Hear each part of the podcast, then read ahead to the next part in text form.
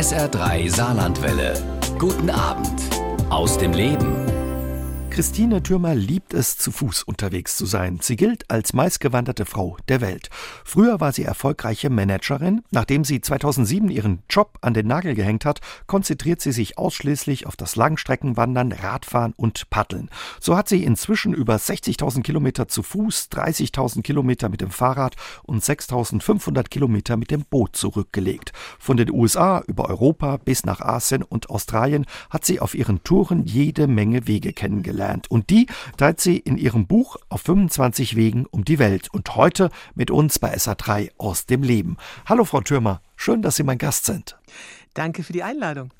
Wie sehen Ihre Füße aus, Frau Thürmer, nach so vielen Kilometern? Also ich gehe zwar nie zur Kosmetik, aber regelmäßig zur Fußpflege. Und äh, diese Dame sagt mir immer, Frau Türmer, für das, was Sie machen, sehen Ihre Füße noch richtig gut aus. Und immer wenn ich mich dann freue, setzt sie dazu, naja, aber eine Karriere als Fußmodel sollten Sie trotzdem nicht anstreben. Also das heißt, Sie achten natürlich auch auf Ihre Füße, die werden gepflegt. Ja, natürlich. Also wenn das möglich ist. Ich, wenn ich unterwegs bin, natürlich nicht. Mhm. Aber immer wenn ich dann in Deutschland bin, gehe ich wirklich regelmäßig, alle sechs Wochen.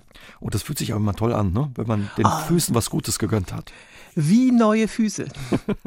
Wir haben unser Gespräch aufgezeichnet. Dafür sind Sie mir aus Berlin zugeschaltet, wo Sie auch leben. Hm, wenn Sie nicht unterwegs sind, sind Sie dann auch zu Fuß unterwegs? Also sind Sie jetzt heute zu Fuß ins Studio gekommen oder sind Sie dann eher gehfaul? Ich bin dann eher fahrradlastig, weil ah. irgendwie muss man ja ein bisschen trainieren. Aber mit dem Gehen, das wäre auch schwierig gewesen. Ich wohne nämlich am Rande von Berlin in Marzahn. Ich sage mal, ich bin's Christine aus Marzahn, nicht Cindy aus Marzahn. Und äh, bis ins Studio, da wäre ich schon einen halben Tag unterwegs gewesen okay. zu Fuß das wäre dann schon fast eine kleine Langstreckenwanderung gewesen genau. oder eine Tagesetappe. Wann waren Sie aber zuletzt unterwegs auf Tour? Naja, wie immer. Ich bin äh, jedes Jahr von Frühjahr bis Herbst unterwegs und ich habe äh, dieses Jahr geendet Ende Oktober mit dem draußen unterwegs sein. Dann wird es einfach zu ungemütlich oder? Das kommt darauf an, wo. Ich bin auch schon mal einen ganzen Winter durchgewandert. Mhm. Da war ich aber allerdings in Südspanien. Da kann man auch im Winter gehen. Es kommt auf die Region drauf an. Also wenn das richtig ist, Sie, Sie wandern so gut ein halbes Jahr und ein halbes Jahr gönnen Sie sich und dem Körper Ruhe, schreiben Ihre Bücher, sind auf Tour unterwegs und gehen, nehmen sich einfach ein bisschen Zeit für sich dann offenbar auch. Genau, das ist die perfekte Balance, mhm. weil so muss man nie traurig sein, wenn eine Phase zu Ende ist. Also wenn ich eine Wanderung abgeschlossen habe, dann bin ich nie traurig, weil ich weiß, in einem halben Jahr geht es wieder los und umgekehrt. Und das ist eigentlich für mich, das mache ich seit einigen Jahren so, das ist wirklich der perfekte Plan. Sie waren schon auf der ganzen Welt zum Wandern unterwegs, in den USA, ja, in Südamerika, aber auch ja in Asien, viel in Europa, auch ganz Deutschland haben Sie durchwandert. Sind Sie dabei auch schon mal durch Saarland gekommen? Ja, natürlich. In Deutschland war ich, glaube ich, schon überall. Und zwar im Saarland war ich auf meiner Wanderung Europa diagonal von Irland bis äh, Zypern. Und da habe ich durch das ganze Saarland gewandert. Und wie fanden Sie es? War schön bei uns, oder? Ich finde es eigentlich überall schön. Das ist ja das Tolle. Wenn man wandert, kann man sich eigentlich überall wohlfühlen. Na klar, fand ich das gut. Sie sind 1967 in Forchheim in Oberfranken, wenn das richtig ist, geboren. Wies damals schon etwas darauf hin, dass aus Ihnen einmal die meistgewanderte Frau der Welt werden würde? Überhaupt gar nicht. Also ich war ein ganz normales kleines Mädchen und auch meine Eltern hatten mit Outdoors überhaupt gar nichts am Hut. Also ich erinnere mich noch daran, dass wir ganz wenige gemeinsame Familienwanderausflüge gemacht haben und da stand eindeutig der Besuch des Biergartens und die dortige Brotzeit, auch in flüssiger Form, gerade für meinen Vater so im Vordergrund, aber nicht das Autoerlebnis. Mhm. Aber immerhin, die Vorliebe für die Brotzeit, die ist mir erhalten geblieben. Ja, und die Einkehr in Franken ist ja auch was Tolles, ne? Bei der Auswahl Auswahl der Biergärten, die Sie da haben. Genau. In Franken geht man nicht in den Keller, sondern auf die Keller, nämlich ah. in die Bierkeller. Dort ist ja. äh, das Bier dann in, äh, also aus alten Zeiten, als es noch keine mhm. äh, Kühlgeräte gab, wurde es in so Felshöhlen im Wald gelagert und weil das Bier dann schon mal gleich da war, hat man dann einfach die Bänke, Tische dazu gepackt und fertig war der Biergarten oder Bierkeller. Praktisch. Nach der Schule und dem Studium haben Sie erstmal Karriere als Managerin in der Unternehmenssanierung gemacht, mit allem, was dazugehört. Sie hatten einen Dienstwagen, eine Sekretärin und auch ein gutes Gehalt. Wie sah Ihr Alltag damals aus? Sehr durchgetaktet. Also ich bin halt, äh, Sie haben natürlich Unternehmenssanierung ist sehr hart. Sie kommen ja in so eine Krisensituation. Das heißt, ich saß da wirklich jeden Tag inklusive Samstag 10, 12 Stunden im Büro und das halt über zwei Jahre lang, also am, mhm. am Stück, bis halt so eine Sanierung abgeschlossen ist. Das war eine sehr, sehr anstrengende Zeit, aber die hat mir auch wahnsinnig viel Spaß gemacht, weil alle Betriebe, die durch meine Hände gegangen sind, die gibt's auch heute noch. Also ich war immer sehr erfolgreich mit der Sanierung und das ist natürlich dann auch ein tolles Erfolgserlebnis. Ne?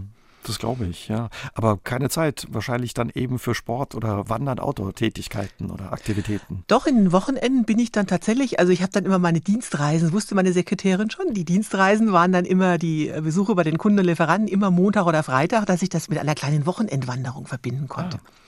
Damals also schon gewandert ein Stück weit auch. 2004 wurden Sie aber mit 36 Jahren, ja einen Tag vor Weihnachten gefeuert. Das klingt ein bisschen wie im schlechten Film. Wie war das damals für Sie? Bisher waren Sie ja die Person, die Leute entlassen hat. Na, es war natürlich die Totalkatastrophe. Also äh, rückblickend war es ja, ist es eigentlich logisch. Also wenn die Sanierung erledigt ist, dann muss die Saniererin gehen. Aber ich war halt jung, das war, also mich hat es wirklich tief getroffen, obwohl es ja auch ausgleichende Gerechtigkeit ist. Ne? Wenn man selber so viele Kündigungen ausgesprochen hat, sollte man auch mal erfahren, wie sich das mhm. anfühlt. Mhm. Nämlich nicht besonders gut, muss ich sagen. Sie reden überhaupt gerne so über das Scheitern, haben Sie mir verraten. Das Scheitern als Chance. Warum? Naja, ich glaube, also ich bin zweimal gekündigt worden in meinem Leben, also sehr aus tollen Karrierejobs. Und da hätte es quasi zwei, gab es zwei Entscheidungen. Also ich hätte dann einfach frustriert sagen können, okay, äh, suche ich mir jetzt halt einen neuen Job. Ich hatte damals auch sehr viele Angebote, das wäre jetzt nicht das Problem mhm. gewesen. Oder ich hätte sagen können, Mensch, das ist doch auch jetzt eine Chance, mal was anderes zu machen. Weil gerade in der Sanierung, ich wollte nie selber kündigen, weil man hat so eine Verantwortung auch gegen den Mitarbeitern. Ich wollte da nicht raus. Aber als mir dann die Entscheidung abgenommen wurde, war das toll. Ich dachte, super, jetzt hast du die Gelegenheit, auch mal wirklich langfristig wandern zu gehen. Mhm. Machen wir das vielleicht auch ein bisschen zu wenig, manchmal so ja über das Scheitern als Chance zu sprechen bei uns? Ja, ich glaube tatsächlich. Ich bin rückblickend, muss ich sagen, diese, ich bin zweimal gekündigt worden. Also klar, ich habe über Sanierung gemacht.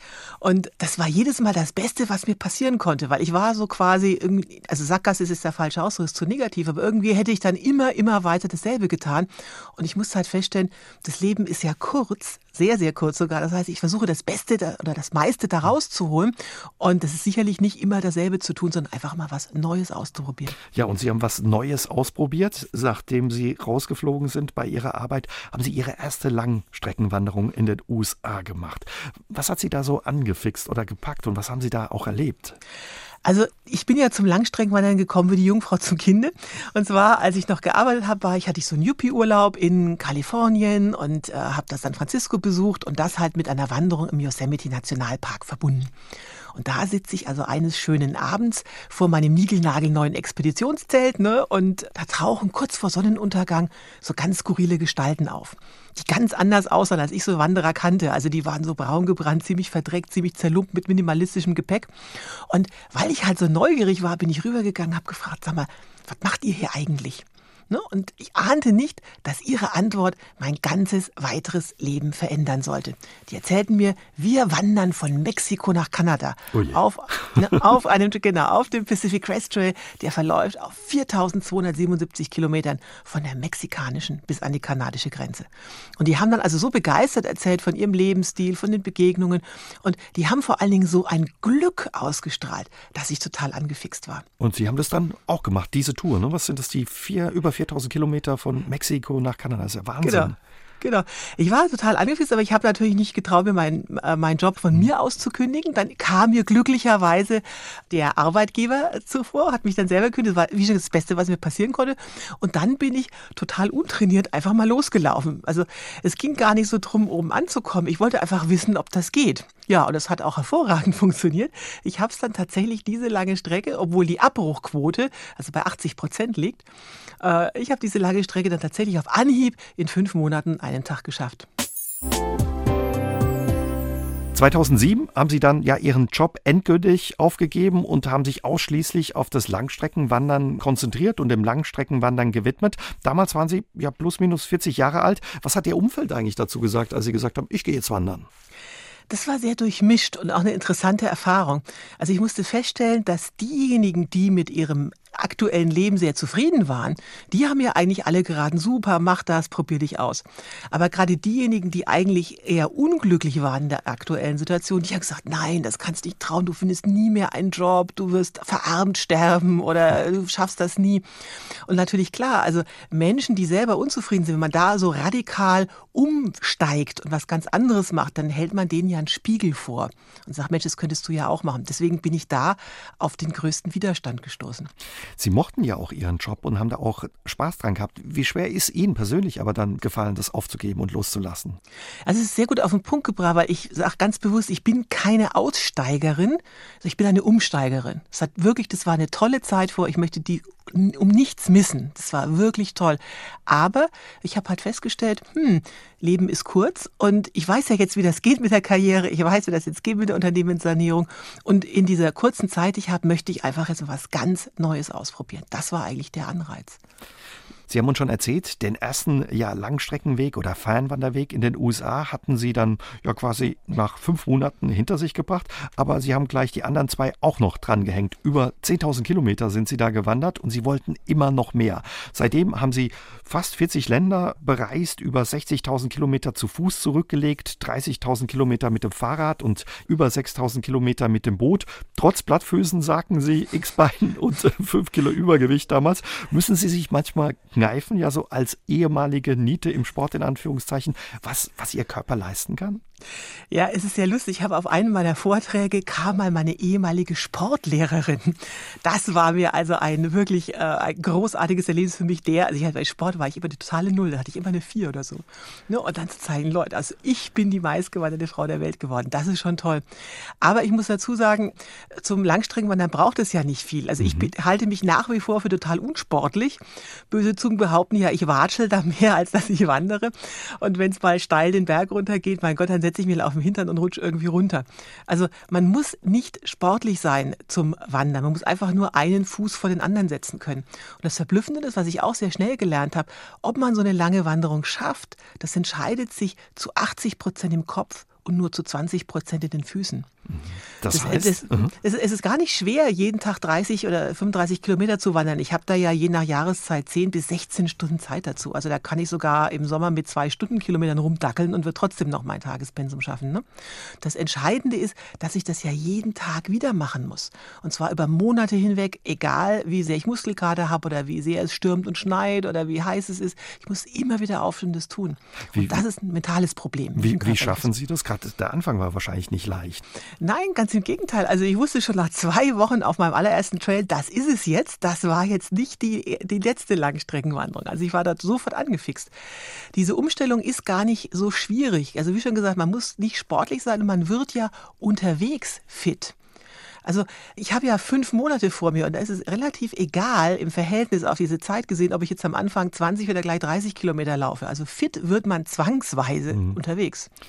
Was ist denn die Motivation der Leute, die Sie unterwegs auf den Wanderwegen und Trails treffen? Sie sagen, Sie waren keine Aussteigerin, sondern eine Umsteigerin. Was treibt die anderen an, die da unterwegs sind? Sehr gute Frage, weil man kann wirklich die Leute unterwegs nach ihrer Motivation unterscheiden. Da gibt es Leute mit einer, und das ist die leider die Mehrzahl, von, mit einer von weg Motivation und Leute mit einer hinzu Motivation. Also von weg ist, dass man also aus einer unbefriedigenden Lebenssituation kommt und der einfach nur irgendwie entfliehen will durch eine Wanderung, durch äh, eine Reise oder Leben in der Blockhütte oder weiß der Teufel, was sich die Leute da ausdenken. Also im Vordergrund steht weg von was und nicht so sehr zu was man hingeht. So, und das ist natürlich eine negative Motivation, die nicht sehr lange hält. Das heißt, wenn das Problem, das grundlegende Problem irgendwie gelöst ist, geht man halt zurück in seinen alten Alltag und es verändert sich nicht viel. So, und ich habe eine Hinzu-Motivation. Das heißt, ich habe gesagt, so, ich will jetzt mal was Neues ausprobieren. Ich habe mich bewusst für dieses Wanderleben entschieden. Und diese positive Motivation, die hält halt auch sehr lange. Unterscheiden sich Ihre Tage heute ja von den Tagen als Managerin? Also um es plakativ zu sagen, als Managerin war ich total durchgetaktet, hatte äh, eine Sekretärin, die mir gesagt, so jetzt musst du dahin, den Termin, den Termin. Ne? Und jetzt habe ich eigentlich am Tag nur noch zwei Termine, nämlich Sonnenaufgang und Sonnenuntergang. Und in meinem Jahreskalender stehen auch nur noch zwei Termine, nämlich Saisonbeginn und Saisonende. So, und was ich dazwischen mache, das bleibt völlig mir überlassen. Das heißt, ich habe also eine schier grenzenlose Freiheit, was auch wieder eines der Hauptanziehungspunkte ist, weswegen ich halt so gerne unterwegs bin. Ne? Freiheit Und Zeit. Es klingt, als hätten Sie einfach Zeit oder nehmen sich die Zeit für sich und Ihre Tour. Genau, das war ja auch, was ich, was ich feststellen musste, dass das Entscheidende im Leben, das ist nicht Geld, äh, sondern Zeit, weil anders als Geld ist Lebenszeit ja weder planbar noch vermehrbar. Ne? Und auch was mit der Zeit zusammenhängt, ist auch eine interessante Geschichte. Also als ich gearbeitet habe oder wenn wir alle arbeiten, dann bestimmt ja quasi der Arbeitgeber, worüber man den lieben langen Tag nachdenkt. Und wenn Sie dann abends nach Hause kommen, dann übernimmt ja meist die Familie das Kommando. Das heißt, man ist eigentlich nicht mehr so richtig Herr seiner Gedanken. Und beim Wandern, ich muss ja nur einen Fuß von anderen setzen. Ich muss nicht groß nachdenken, nicht überlegen. Da kann ich endlich mal wieder hemmungslos über das nachdenken, zu was ich Lust habe nachzudenken. Und das ist auch unglaublich befreiend und erfrischend. Über was denken Sie da alles nach? Oder lassen einfach kommen, was kommt da in den Gedanken? Ja, ich äh, muss gestehen, ich äh, spreche nicht zu den Wanderklischees. Man denkt immer so, beim Wandern lauscht man den Naturgeräuschen, wissen so den rührenden Hirschen und dem Rauschen der Blätter im Wind. Ich lausche eher Hörbüchern und Podcasts. Und da kriegt man natürlich ganz viel Anregung, ganz viel Gedankenfutter zum Nachdenken. Und außerdem haben meine Freunde äh, festgestellt, aha, diese Frau kann man jeden Tag von Sonnenaufgang bis Sonnenuntergang anrufen. Das heißt, wenn immer irgendjemand Liebeskummer oder Jobprobleme hat, ruft er mich an, weil ich ja quasi endlos Kapazität habe. Also nicht nur Zeit, sondern auch mentale Kapazität, mir die Probleme anzuhören und mit den Menschen eben zu diskutieren. Und das gibt auch wieder Gedankenanstöße. Also dann sind Sie eine ja, zu Fuß gehende Therapeutin unterwegs. Manchmal komme ich mir tatsächlich vor der Business Coach, könnte man auch sagen, genau. Ja, schön, dass Sie Zeit haben, dann eben mehr Zeit für Ihre Freundinnen und Freunde, was auf dem Alltag eben auch untergeht. Und wenn Sie sagen, Sie, Sie hören Hörbücher und Podcasts, haben Sie wahrscheinlich schon einiges durchgehört, ne, bei den vielen Kilometern, die Sie darunter gespult haben. Ja, glücklicherweise erscheinen Podcasts ja in Reihe, da kann man dann so Binge-Listening machen.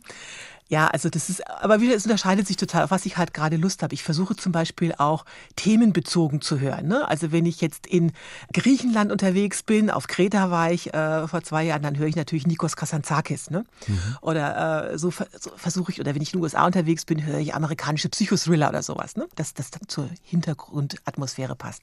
Wie sieht das eigentlich aus? Sie haben gesagt, Sie haben zwei Termine eigentlich auf Ihren Wanderschaften am Tag, nur Sonnenaufgang und Sonnenuntergang. Wenn die Sonne untergeht, wo schlafen Sie? Wo übernachten Sie? Also egal, wo ich unterwegs bin, ich schlafe immer irgendwo versteckt, entweder im Wald oder in der Landschaft, in meinem Zelt. Und zwar sechs Tage die Woche. Das ist also beim Langstreckenwandern wie im Alten Testament. Da heißt es ja auch so, schön, sechs Tage sollst du arbeiten, am siebten Tage sollst du ruhen.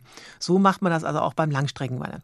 Und mein Zelt, das steht meistens versteckt im Wald. Das ist ideal, weil da, äh, weil, sage ich mal so, das Wildzelten, um es mal diplomatisch zu formulieren, ist nicht überall so ganz legal. In der Praxis gibt es eigentlich nie Probleme, aber deswegen liege ich gerade in Europa eigentlich mehr so zwischen den Bäumen versteckt, mhm. irgendwo im Wald. Ich bin ja eher ein Schisser, Frau Thürmer. Für mich wäre das, glaube ich, nichts. Machen Sie sich keine Sorgen, dass, dass Ihnen da was passiert oder nachts mal ein Wildschwein vorbeikommt oder ich meine, Sie sind ja auch in den USA unterwegs, ein Bär am Zelt sagt, ach, hallo, also es ist sehr lustig, dass diese Wahrnehmung, also wenn man das schon mal rein statistisch betrachtet, hat man in jeder deutschen Stadt oder Großstadt ein viel höheres Risiko, einem Gewaltverbrechen zum Opfer zu fallen, als irgendwo draußen im Wald, weil da ist ja einfach niemand.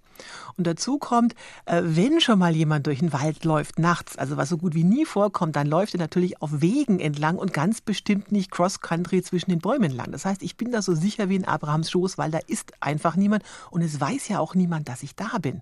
Während auf einem Campingplatz zum Beispiel, was Leute als viel sicherer empfinden, habe ich ja das Problem, dass alle wissen, da liegt jemand, da sind wahrscheinlich Wertsachen im Zelt, da bin ich ja viel mehr Gefahren ausgesetzt, als dass ich da versteckt liege. So, und die von Ihnen angesprochenen Wildschweine, die interessieren sich wirklich null für mich. Die sind aber auch schon tatsächlich schon mal über meine Zellschnüre drüber gestolpert. Da hatten okay. wir schon die, die, die wildesten Erlebnisse. Das liegt aber nicht daran, dass die mir Böses tun wollen. Nein, die sind einfach extrem kurzsichtig. Was? Ja, die, die, sehen mich nicht, das, ist, das, vergessen die Leute. Die sehen mich aber nicht. Und die haben ja sowieso den Blick nach unten gerichtet, die suchen irgendwelche Eicheln und gruschteln da im Waldboden rum. Ne? Und wenn da halt eine Zellchen dazwischen ist, das merken die gar nicht. Und wenn dann was passiert, erschrecken sich die genauso wie ich. Zumal ich liege ja im Zelt, ich bin ja für die kein Angreifer. Die haben aber kein Interesse dran. Das ist eine andere Situation, wenn ich jetzt da durch die Gegend laufe und einer Bache mit Frischlingen begegne und äh, die fühlt sich dann gestört. Ich, ich liege da, die, weiß ja gar, die wissen ja gar nicht, wer da im Zelt drin liegt. Ich bin einfach nur ein Hin Hindernis. Ne? Wie ist das mit dem Waschen und ja der Toilette? ja, das haben Sie jetzt vorsichtig angedrückt. Ja, das ist auch tatsächlich das größte Problem unterwegs. Also wenn ich immer gefragt werde, was ist so das Schlimmste beim Langstreckenwandern, das Schwierigste? Das ist nicht der Muskelkater, es ist nicht das Wetter, sondern es ist das Leben im Dreck. Weil alles, was ich mache, findet ja am Erdboden statt. Ne? Ich laufe, ich koche da, ich esse da. Ne? Und irgendwann ist man regelrecht paniert mit so einer Schmutzschicht aus äh, Sonnencreme, Mückenschutz, Dreck und Schweiß. Mm. So, und ja, lecker, genau. Ich kann das auch schon teilweise abrubbeln, so schlimm ist das da. Ne? Und waschen ist, wenn überhaupt, halt an irgendeinem Bach oder Flüsschen oder so. Und wenn ich halt in trockenen Gegenden unterwegs bin, dann kann es passieren, dass ich mich wirklich eine Woche lang nicht waschen kann. Das muss man auch erstmal durchhalten. Ne? Waren Sie schon immer so, sag ich mal, unempfindlich, wenn es auch mal ein bisschen staubiger und dreckiger wurde? Oder hatten Sie schon immer so ein Abenteuergen in sich? Ja, sagen wir so, ich war schon immer eine sehr robuste Persönlichkeit. Und also mir hat das mit dem Leben im Dreck also nicht viel ausgemacht. Aber ich sage das deswegen immer so plakativ, weil in der Werbung sieht man immer grell bunt gekleidete, saubere, frisch geduschte junge Menschen in den Bergen herumspurten. Aber ich denke immer, wo waren die wandern? Ich sehe die nie. Ich sehe die nie. Meine Kollegen sind alle irgendwie völlig verdrängt, braun gebrannt und haben zerlumpte Klamotten an. Sechs Tage die Woche, haben Sie gesagt, sind Sie unterwegs. Der siebte Tag wird geruht, meistens dann im Hotel. Da gönnen Sie sich eine Pause. Ja, laden vielleicht auch ein bisschen die Akkus wieder auf. Wie ist es dann, im richtigen Bett nach einer Woche auf der Isomat wieder zu schlafen und ja unter einer Dusche zu stehen? Großartig. Also wenn Sie sich vorstellen, Sie laufen da durch die Wüste, sind wie besprochen so paniert, ne? Und äh, dann steht man in einer warmen Dusche und hat ein duftendes Duschgel und man sieht so den Dreck, wie er so im Abfluss verschwindet. Ich sage Ihnen, ich könnte schreien vor Glück. So toll ist das. Und auch so eine weiche Matratze, unglaublich. Und endlich was Vernünftiges zu essen, nicht immer nur Tütengerichte. Und das ist auch das Tolle am Langstreckenwandern, weil das Wandern senkt meine Glücksschwelle. Ne? Also man, wenn man unterwegs sich total reduziert, wie gerade beschrieben, dann wird halt jedes kleine bisschen auch, und wenn es nur eine warme Dusche ist, das wird plötzlich zum totalen Luxus und löst regelrechte Glücksflashs aus. Das glaube ich. Aber im Hotel erschrecken die dann manchmal, wenn sie da reinkommen nach so sechs Tagen auf Tour? Ich habe zwei Situationen. Also entweder ich bin an einem bekannten Weg, dann wissen die Hotelbesitzer das schon, was da auf sie zukommt. Und wenn ich jetzt, was weiß ich, in Europa unterwegs bin, wo man jetzt nicht so auf Leute eingestellt ist wie ich, dann sage ich schon immer bewusst, also tut, äh, machen Sie sich keine Sorgen, ich bin, äh, bin langstreng, weil ich war jetzt eine Woche unterwegs. Ich, ich sehe, ich verwandle mich nach einer Dusche sofort in einen normal aussehenden Menschen, keine Sorge. Also ich sage das schon mal präventiv vorher und dann gab es also auch tatsächlich glücklicherweise noch nie Probleme. Wie sieht eigentlich Ihre Ausrüstung aus? Sehr, sehr minimalistisch. Also mir ist schon bei meiner allerersten Tour klar geworden durch so intensive Recherche, dass es einen ganz entscheidenden Faktor für den Erfolg einer Langstreckenwanderung gibt. Und das ist, ist mhm. ein möglichst niedriges Rucksackgewicht. Leuchtet ein. Ne? Und möglichst niedrig heißt in meinem Fall, dass meine gesamte Ausrüstung, die ich auf dem Rücken trage, also inklusive Rucksack, äh, Schlafsack, Isomatte, Zelt, Kochgeschirr und allem drum und dran, wiegt bei mir fünf Kilogramm. Wahnsinn. So, und auf diese fünf Kilogramm kommen maximal noch dazu eben das Wasser, was ich unterwegs brauche und den Proviant. Das rechnet man da raus, weil das verändert sich ja im Laufe dieser einen Woche, wo ich unterwegs bin. Ne? Komme ich aus der Stadt raus, habe ich einen vollen Rucksack mit Proviant, lande ich dann nach einer Woche in die nächste Stadt rein, ist es komplett leer. Wie schaffen Sie das? Wenn ich in Urlaub fahre, habe ich immer zu viel dabei. Also meine Freundin sagt immer, oh, was, was hast du denn da jetzt wieder eingepackt? Aber wie schaffen Sie das, mit fünf Kilo klarzukommen? Also wirklich mit gnadenlos und absolut konsequenter äh, Gewichtsoptimierung. Das geht bei mir so weit, dass ich mir tatsächlich auch die Zahnbürste absäge und die Etiketten aus der Kleidung trenne, weil die Gramm läppern sich. Ne? Bringt das was, wirklich? Ja, das, tatsächlich, die Gramm läppern sich. Und also man macht diesen Optimierungsprozess, den macht man also in vier Schritten. Als allererstes verwiegt man jeden einzelnen Ausrüstungsgegenstand bis aufs Gramm genau und trägt den idealerweise in eine Excel-Tabelle ein. Das heißt, dann muss man nämlich nicht durch Rumpacken darum experimentieren, sondern kann quasi virtuell am Computer packen. Ne? Und dann wird erstmal alles weggelassen, was nicht überlebensnotwendig ist. Und die Amerikaner sagen so schön dazu, don't pack your fears. Pack also nicht deine Ängste ein. Okay. Also nur, nur so auf Verdacht. Also es, ich könnte in einen Hurricane hineingeraten oder es könnte mitten im Sommer einen Wintereinbruch geben. Brauche ich jetzt nicht irgendwie so, weil es könnte ja was passieren, hm. mitnehmen. Ne? Und dann ich fühle mich ertappt. Ja, genau. Und auch das geht also so, dass ich sage, naja, also sie bringen sich auch nicht in Lebensgefahr, wenn sie keine Unterhose dabei haben. Also mhm. wie ich zum Beispiel. Ne? Also das ist wirklich, also es kommt nur mit, was wirklich überlebensnotwendig ist. Es ist nicht so. unangenehm. Im Gegenteil, es ist eher angenehm, weil die äh, ohne Unterhose sind sie besser belüftet. Und damit laufen sie sich viel weniger einen bösen Wolf. Ah. Also alle, die bei der Bundeswehr waren, werden wissen, wovon ich rede. Ne? Das war der zweite Schritt, also weglassen. Dann dritter Schritt, abschneiden. Äh, also ähm, Outdoor-Hersteller neigen dazu, allen möglichen Schnickschnack an die Ausrüstung ranzunehmen, die man überhaupt nicht braucht. Also wenn da, auch wenn der Rucksack jetzt fünf Schnallen und sieben Riemen hat und ich nicht brauche, dann einfach weg damit. Und erst der vierte Schritt ist dann, aha, wenn ich jetzt feststelle, durch alle drei Schritte kriege ich jetzt meinen Rucksack einfach nicht leichter, dann muss ich halt das entsprechende Aus, den entsprechenden Ausrüstungsgegenstand austauschen mit einem ultraleichten Modell. Mhm. Also statt einem schweren 2-Kilo-Rucksack einen leichteren kaufen. Also mein Rucksack zum Beispiel wiegt 494 Gramm. Was darf aber, wenn Sie schon so wenig mitnehmen, was darf auf gar keinen Fall fehlen? Ja, man braucht unterwegs eigentlich nur vier Dinge oder die damit zusammenhängen. Alles andere braucht man nicht. Das ist entweder, das ist entweder es dient der Wärme. Also das ist dann halt Kleidung oder Schlafsack, dem Wetterschutz, das ist dann Regenkleidung oder ein Zelt oder Wasser und Proviant. Und darunter fällt dann eben so Wasserdesinfektion oder Esskochgeschirr, sowas. Ne? Und mhm. diese Sachen habe ich dabei. Und man, man kann sich natürlich einen Luxusgegenstand erlauben. Und mein Luxusgegenstand, das ist tatsächlich mein Smartphone oder mein Handy, weil das ist aber auch Multitasking. Damit fotografiere ich, damit kann ich meinen Freunden telefonieren, ist mein Unterhaltungsprogramm und auch mein Backup für die hm. Navigation. Wie machen Sie das mit dem Akku? Meiner ist meistens ruckzuck leer. Naja, man muss sich da schon reglementieren. Ich habe natürlich auch eine Powerbank dabei und ich versuche unterwegs immer mein Handy wieder aufzuladen. Mhm. Und jetzt raten Sie mal, wo macht man das in Europa am besten? Haben Sie eine Idee? Hm, wahrscheinlich. Ich, ein Kaffee ja, oder ich, so? Oder? Äh, ist nicht immer da. Zwar, ich versuche meine Pausen immer in ein, an der Nähe der Kirche zu halten. Ach Gott. Weil, genau, in der Kirche gibt es immer eine Steckdose, weil Orgeln werden ja immer elektrisch betrieben. Ne? Und auch die Kirchenreinigung per Staubsauger braucht eine Steckdose. Also das ist schon mal ein Vorteil. Da kann ich meine Sachen aufladen. Und was befindet sich neben einer Kirche? Ja, in der Regel ein Friedhof. Und was gibt es am Friedhof? Einen Wasseranschluss für die Grabpflege mit der Gießkanne. Also da kann ich dann mein Wasser holen. Ne? Okay. Und bevor Sie mich jetzt für einen bösen Schmarotzer halten, ich hinterlasse natürlich immer einen ordentlichen Obolus im Opferstock. Ne? Also merken wir uns, die Kirche ist ein guter Ort, um das Handy aufzuladen und der Friedhof, um ja für Wasservorräte zu sorgen. Das Problem ist ja häufig, dass Kirchen zu sind auch. Ne? Ja, das ist leider im Moment tatsächlich das Problem. Äh, manchmal gibt es da noch so eine Friedhofskapelle, aber das wird zunehmend zum Problem. Das stimmt tatsächlich, mhm. ja. Sie sagen, Improvisation ist alles und man wächst sowieso mit ja den Herausforderungen. Was war auf Ihren Touren so Ihr schönster MacGyver-Moment, wo Sie ja sich selbst übertroffen haben in Sachen Improvisation? Eigentlich muss man andauernd improvisieren. Also sagen wir so, ich plane ja sehr, sehr akribisch. Das kommt aus mhm. meiner früheren Tätigkeit als Geschäftsführerin. Ne? Das heißt, wenn ich loswandere, dann habe ich nicht nur die Route genau geplant, sondern auch die ganze Logistik am Wegesrand. Das geht bis dahin, dass ich genau die Öffnungszeiten aller Supermärkte weiß. Aber trotzdem kann natürlich was schiefgehen, weil der Weg kann versperrt sein, es kann irgendwie Wettereinbruch kommen. Ne? Und da ist so die akribische Planung ist ein super Backup-Plan. Ich muss mir da halt keine Gedanken machen, äh, wo kriege ich jetzt das nächste Proviant oder das nächste Paar hm. Schuhe. Ne? Also dann Planung gehört Planung, der genau. Improvisation auch dazu. genau. Unterwegs, haben Sie uns jetzt erzählt, leben Sie sehr reduziert, kommen mit wenig aus. Wie ist es dann, wenn Sie wieder zu Hause sind? Was bedeutet das für Ihren Alltag zu Hause? Und ja, wie kommen Sie da auch wieder an, sag ich mal, in dem trublichen Leben in Berlin? Naja, äh, wir haben ja schon vorhin drüber gesprochen. Ich wechsle ja immer ab ein halbes mhm. Jahr unterwegs, ein halbes Jahr in meiner Homebase in Berlin.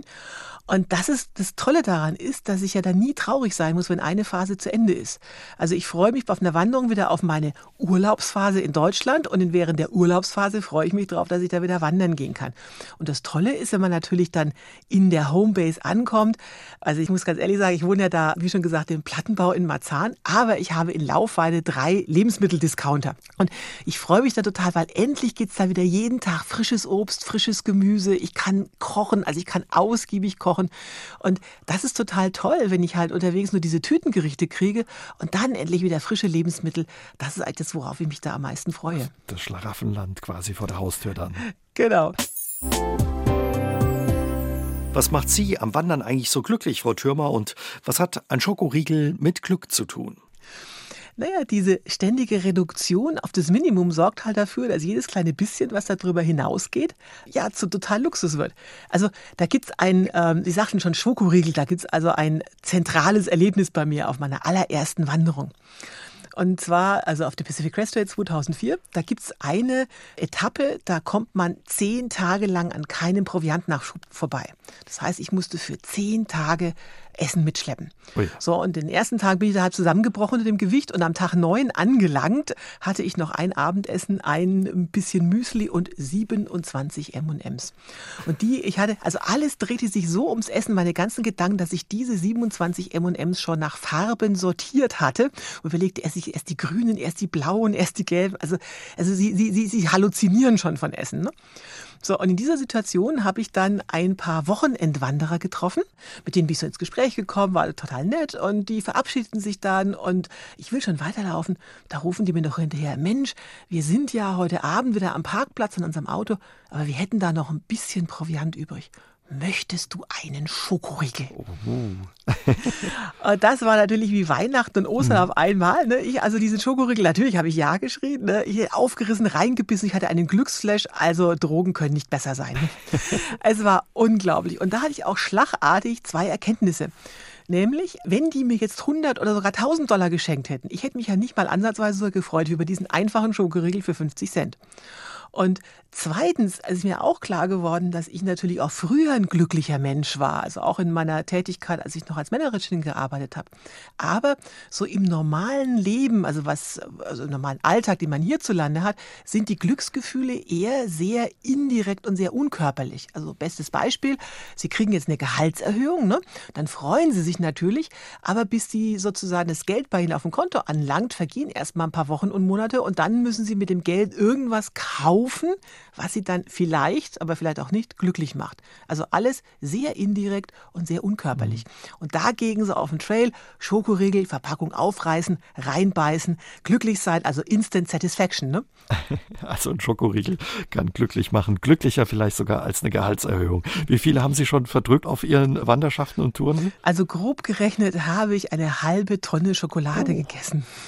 Aber wer so viel läuft, wandert, paddelt und radelt, für den ist es auch kein Problem, oder? Naja, also ich esse am Tag, also Wanderschaft, äh, ich habe auch einen immens hohen Kalorienverbrauch, aber mhm. ich esse tatsächlich vier Tafeln Schokolade und böse Zungen bei meinen Freunden behaupten vier ja, das wäre der einzige, ja, vier Tafeln, das wäre der einzig wahre Grund dafür gewesen, dass ich Langstreckenwanderin geworden bin. Ja, das ist ein guter Grund, das kann ich mir gut vorstellen. Das wäre ja auch vielleicht ein Tipp für alle, die sagen, oh, ich würde das auch gerne mal machen, aber der Schweinehund, der ist so groß. Was hätten Sie noch für einen Tipp, äh, ja, wie man den Schweinehund überwinden kann und die Ausreden, die man so vor sich her schiebt, wegschiebt? Also ich halte mir halt immer vor Augen, was ich da draußen gewinne. Ne? Also das, mhm. äh, also äh, wenn ich so das Leben so schildere, denke ich mal, um Gottes Willen, es sind ja total viele Entbehrungen. Wie hältst du das aus? Und nicht waschen und immer nur so schlechtes Essen. Und das ist komisch, weil ich wundere mich immer über die Frage, weil ich sehe es wie mit einem halb vollen und halb leeren Glas Wasser. Also ich sehe das gar nicht als Entbehrung, sondern ich sehe das, was ich dadurch gewinne. Ne? Also dieses totale Glück. Also ich sitze, ich sicke ja jeden Abend auf meine Isomatte und lasse den Tag Revue passiere und könnte also richtig voller Glück richtig Danke, Danke, Danke schreien, weil ich einfach so, so ja, so ein geiles Leben habe. Und wahrscheinlich schlafen Sie auch gut. K.O. und so viel frische Luft, wie Sie bekommen haben. Ne? Erstaunlicherweise schlafe ich tatsächlich in meinem Zelt viel, viel, viel besser als im Hotel. Ne? Sie sind ja auch viel unterwegs auf Vorträgen mit Ihren Büchern. Wahrscheinlich sagen die Leute auch häufig, Mensch, ich würde das auch gerne mal machen. Was hören Sie da immer für Ausreden? Also, es kommt meistens sowas wie, ich bin zu alt was ich also gar nicht nachvollziehen kann. Der älteste Langstreckenwanderer, der noch Mexiko-Kanada gewandert ist, der war 83 Jahre alt. Und äh, der war auch nur unerheblich langsamer unterwegs als jetzt jüngere Wanderer, obwohl der also ständig blutdrucksenkende Mittel und Augentropfen gegen sein Glaukom nehmen musste. So, also, und der jüngste Wanderer, der sowas mal gemacht hat, da war 18 Monate alt und wurde also auf dem Rücken von Mama und Papa getragen. Also Alter, man sieht, die Altersbandbreite ist total groß, davon sollte man sich auch nicht abhalten lassen. So, dann kommt immer, ich bin nicht fit genug und dann sage ich, Leute, guckt mich an, Plattfüße, X-Beine, 5 Kilo Übergewicht, trotzdem meistgewanderte Frau der Welt. Also wenn ich das kann, könnt ihr das auch. Ne? So, und äh, weiteres Argument, ja, ich habe nicht genug Geld, ist so teuer. Und das ist auch so eine meiner Hauptbotschaften, wo ich sage, nee, also Langstreckenwandern ist eigentlich eine der demokratischsten Outdoor-Sportarten. Warum demokratisch? Weil sie brauchen ganz wenig, also relativ wenig Geld. Ne? Also im Gegensatz zu, wenn sie jetzt Skifahren gehen ne? oder äh, Gleitschirm fliegen oder sowas, da brauchen sie ja wahnsinnig viel Ausrüstung. Sie müssen fit sein, sie müssen trainieren, bis sie das hinkriegen. Ja, und wandern, also loswandern kann jeder ganz einfach und die Ausrüstung ist auch sehr minimalistisch. Mhm. Also ich lebe durchschnittlich, also wirklich all in, inklusive Auslandskrankenversicherung, Handyvertrag und äh, Ruhetagen. Ich brauche unterwegs unterwegs etwa 1000 Euro im Monat. Und das sage mal, also wenn, also es muss nicht jeder wandern, aber die Ausrede, ich kann mir das nicht leisten, die zählt eigentlich nicht, weil hierzulande, also wenn man jetzt nicht gerade alleinerziehende Mutter von fünf Kindern ist, es gibt schon Ausnahmen, ne? aber die meisten Menschen könnten sich eigentlich die Kosten für so eine Langstreckenwanderung irgendwie zusammensparen. Und Sie finanzieren das durch Ihr Erspartes oder wie finanzieren Sie sich das? Ja, ich habe ja früher äh, sehr gut verdient und ich war schon immer von ganzem Herzen geizig. Das heißt, ich habe auch früher nie, äh, nie viel Geld ausgegeben, habe das alles angelegt und lebe jetzt tatsächlich von meinen Ersparnissen. Und jetzt kommt halt seit einigen Jahren erfreulicherweise hinzu die Einnahmen aus den Büchern und den Vorträgen. Besonders beliebt sind ja zum Beispiel der spanische Jakobsweg oder eine Alpenüberquerung. Was ist dran an diesen Wegen? Ja, also wenn Sie mich fragen, äh, alles sehr, sehr, sehr schwierig, weil ich höre das ja immer bei meinen Vorträgen, weil ich sage, ja, ich war auch schon mal wandern, Camino Frances und also ja, auf diesen Wegen kann man auch sein Glück finden, glaube ich schon, aber für viele Leute halt nicht. Und zwar ist meine Erfahrung, dass es ganz viele unterschiedliche Kriterien gibt, wonach man eine Langstreckenwanderung auswählen sollte. Die meisten aber kaprizieren sich nur auf zwei Kriterien, nämlich Landschaft soll toll sein und populär. Also wenn Tante Erna oder H.P. Kerkeling das schon gemacht hat, dann muss das ja ein toller Weg sein. Aber halt so ein Jakobsweg ist halt, ja, der ist einfach. Sie haben eine tolle Infrastruktur, das zieht viele Leute an. Aber wenn Sie jetzt besinnliche Spiritualität suchen, dann sind Sie da total verkehrt, weil äh, pro Jahr laufen fast eine halbe Million Leute diese, wow. diesen Weg. Ne? So, und auch bei den Alpenüberquerungen ist es so. Ne? Das, ist, äh, das ist quasi eine Wanderautobahn, wenn Sie dieses klassische München-Venedig machen. Auch da ist wenig mit besinnlicher Natur, da müssen Sie die Hütten schon ewig lange vorbuchen. Und ja, also ich will nicht sagen, dass es, dass es jetzt schlechte Wege sind, aber man muss sich halt genau überlegen, was will mhm. ich eigentlich? Und so gibt es zum Beispiel Faktoren wie das Budget, was eigentlich ganz selten in diese Tourenauswahl einbezogen wird. Also ich werde mein Leben lang nicht verstehen, warum gerade sehr viele junge Leute, die eigentlich gar keine Kohle haben nach der Ausbildung, so, die alle es nach Norwegen und Schweden zieht. Also ich sage mal, was soll ich in einem Land, wo es ständig kalt ist, es regnet und eine Tafel Schokolade 5 Euro kostet?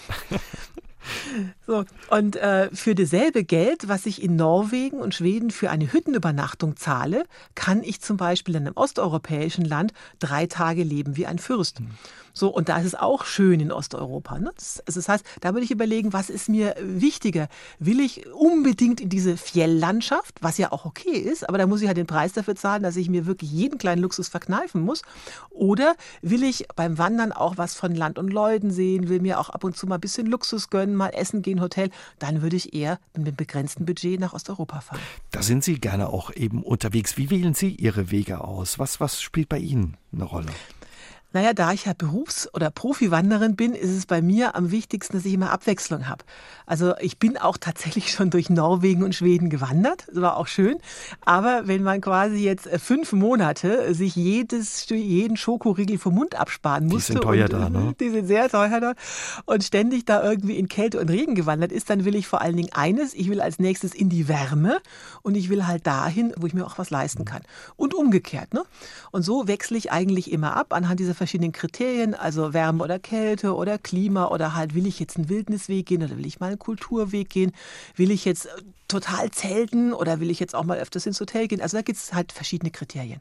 Für Ihr aktuelles Buch waren Sie viel in Europa unterwegs. Haben Sie einen Tipp, ähm, wo Sie sagen, das wäre vielleicht mal ein Weg, der Spaß machen könnte oder der was wäre? Für Einsteiger auch? Also erstmal vorneweg, ich wandere nie, um darüber zu schreiben. Es ist umgekehrt. Ich wandere erst und dann stelle ich fest, aha, macht, hat mir das Spaß gemacht, will ich darüber schreiben? Ja, nein. Also ich bin jetzt nicht bewusst für das Buch gewandert. So.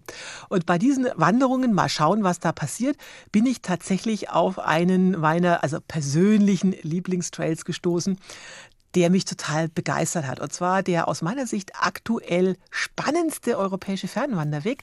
Das ist die Via Transilvanica in Rumänien. Hm. Was Und macht den so besonders, oder? Ja, also, also ganz viele Sachen. Also das, das Nickelnagel neu, ich war die erste Frau, die den gegangen ist. Der ist 1400 Kilometer lang und an dem ist also eigentlich alles besonders. Also es ist erstmal nicht nur ein Wanderweg, der ist gleichzeitig auch die längste Kunstausstellung der Welt. Denn die Macher von dem Trailer haben gesagt, naja, hier ist ja bei aller Liebe, es ist halt Rumänien, alles, was nicht nagelfest ist, äh, besteht die Gefahr, dass es geklaut wird. Das heißt, wir machen die Markierung mit Meilensteinen und jede einzelne dieser Meilensteine wiegt 230 Kilogramm. Kann man wurde, nicht einpacken. Kann man nicht einfach einpacken, genau. Und der wurde jeder von diesen 1400 Meilensteinen, also jeden Kilometer steht so ein Stein, der wurde individuell von rumänischen Kunststudenten gestaltet. Klingt schön. Ne? Das heißt, sie wandern quasi immer automatisch immer weiter, weil sie wissen, was sie sind, auf dem nächsten Stein in einen Kilometer drauf.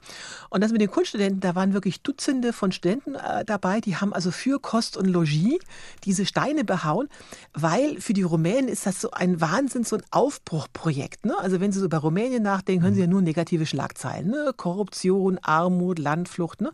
Und dieser Weg, das ist wirklich so, wow, hier haben wir was Eigenes geschaffen, was Tolles, ganz unabhängig von der Regierung. Und die Rumänen identifizieren sich total total damit, weil dir bewusst gelegt wurde durch Transsilvanien, das ist eine ganz arme Gegend, die durch Landflucht bedroht ist.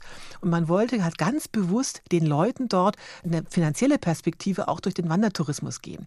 Das heißt, man übernachtet dort, wenn man jetzt nicht zeltet wie ich, bei Tanti Iona oder Tanti Maria. Tanti ist kein äh, Verwandtschaftsgrad in Rumänien, das ist einfach ein Begriff für eine ältere Dame.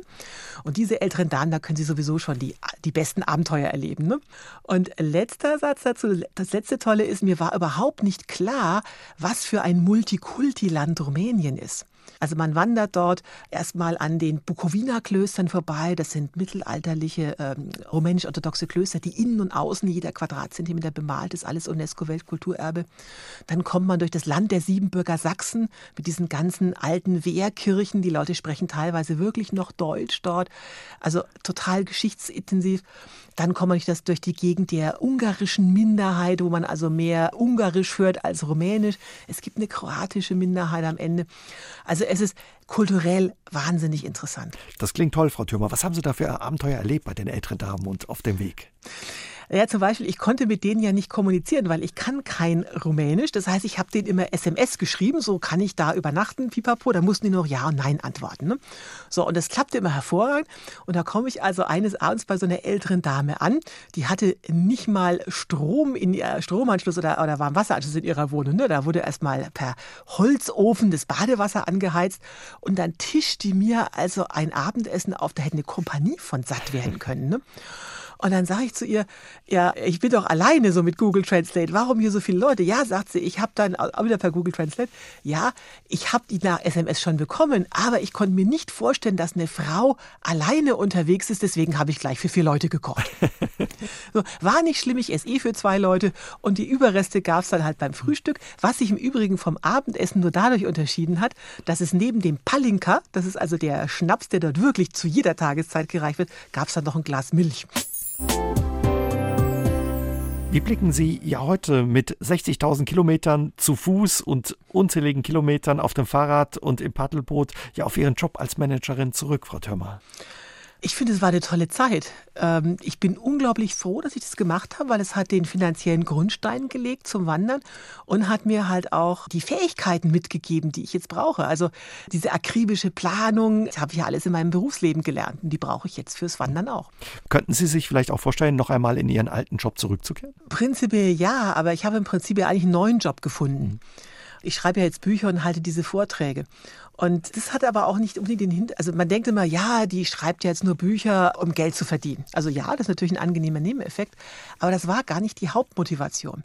Jetzt müssen Sie sich mal vorstellen, ich war früher ja im Management tätig, also ich habe wirklich schwerwiegende Entscheidungen für diese Firmen getroffen. Also wer wird jetzt gekündigt, wer kann bleiben. Ne? Und plötzlich bin ich beim Wandern unterwegs und die einzige Entscheidung, die ich unterwegs noch treffen muss, ist, esse ich jetzt erst einen Mars oder einen Snickers.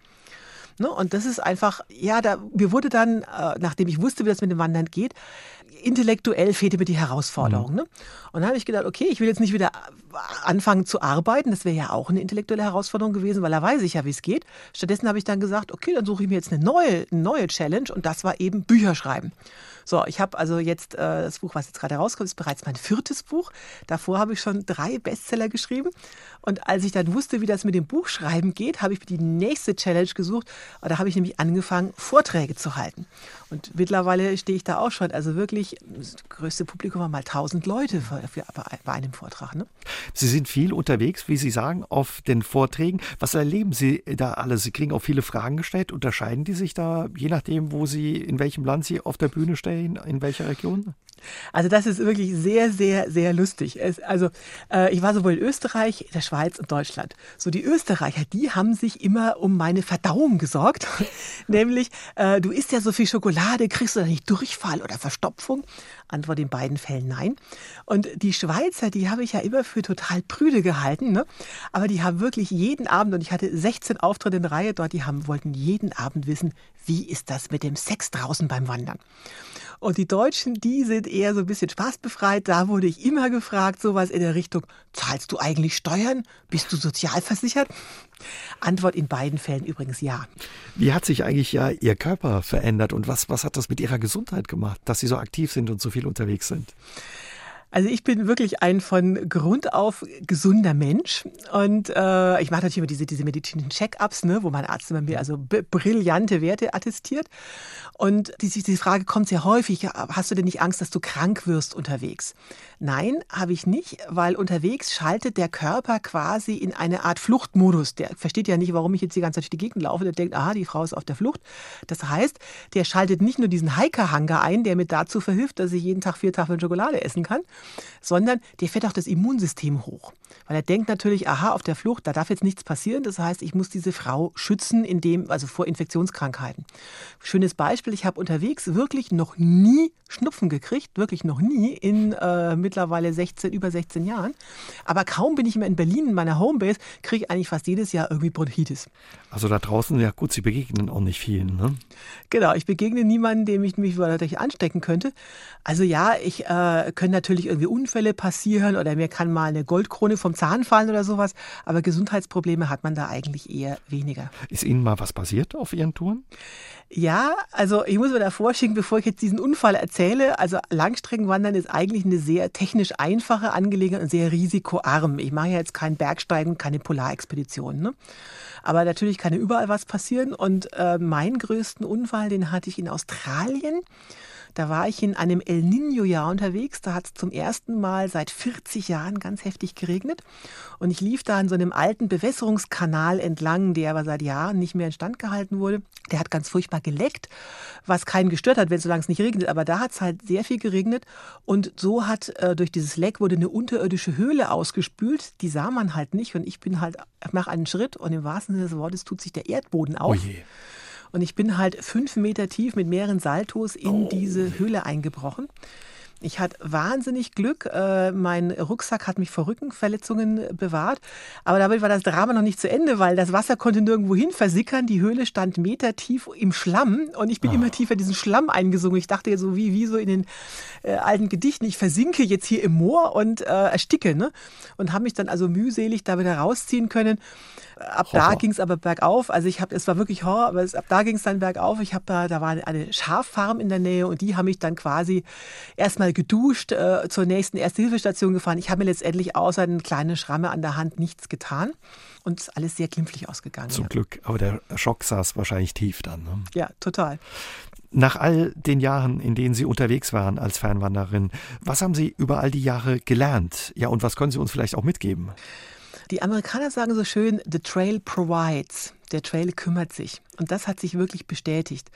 Also ich rate jetzt niemanden, total unvorbereitet loszugehen. Das wäre auch Quatsch. Aber trotzdem, ich bin sehr gut vorbereitet, passieren immer irgendwie Sachen, wo du denkst, um Gottes Willen, was, äh, wie komme ich da wieder raus? Und irgendein Türchen tut sich eigentlich immer auf. Also man muss einfach auch ein bisschen Gottvertrauen haben und die meisten Sachen lösen sich einfach dann in Wohlgefallen auf. Was kommt als nächstes? Auf was freuen Sie sich noch? Naja, jetzt kommt ja erstmal mein neues Buch raus. Darauf freue ich mich natürlich total. Ich habe dann einen neuen Vortrag dazu konzipiert, dem, dem gehe ich jetzt auf Tournee. Und dann beginnt für mich die Sommersaison. Und dieses Jahr möchte ich äh, nun endlich, nachdem die Länder wieder durch, nach Corona geöffnet haben, möchte ich nach Japan und Korea zum Wandern. Mal was ganz Spannendes. Dann wünschen wir Ihnen bei all dem viel Spaß, auch bei Ihren Touren durch Japan und Korea. Und wenn Sie das nächste Mal durch das Saarland wandern, müssen Sie mir versprechen, dass Sie hier bei uns im Studio bei SA3 aus dem Leben vorbeischauen. Sehr, sehr gerne. In diesem Sinne, Happy Trails. Aus dem Leben. Der SA3 Talk am Dienstagabend ab 20.04 Uhr gibt's auch zum Nachhören auf sr3.de, auf YouTube und in der ARD Audiothek.